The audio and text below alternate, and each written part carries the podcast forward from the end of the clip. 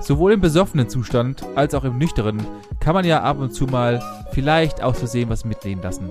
Bisschen Kupfer, bisschen Kleingeld, ein paar Kleinigkeiten, aber die Probanden unseres heutigen Klicks, die haben sich was ganz Neues einfallen lassen und zwar Gullideckel.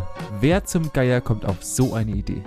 Benny, ich glaube, die kommen aus der Politik, denn sie haben wieder ein Loch ohne Boden erschaffen.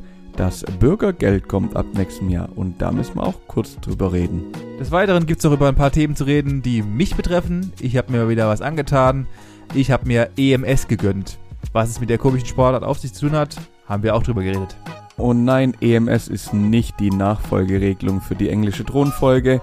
Die habe ich euch kurz erklärt. Wo ist sie entstanden, wie lange gibt sie schon und warum gibt es Könige, die nie Könige waren?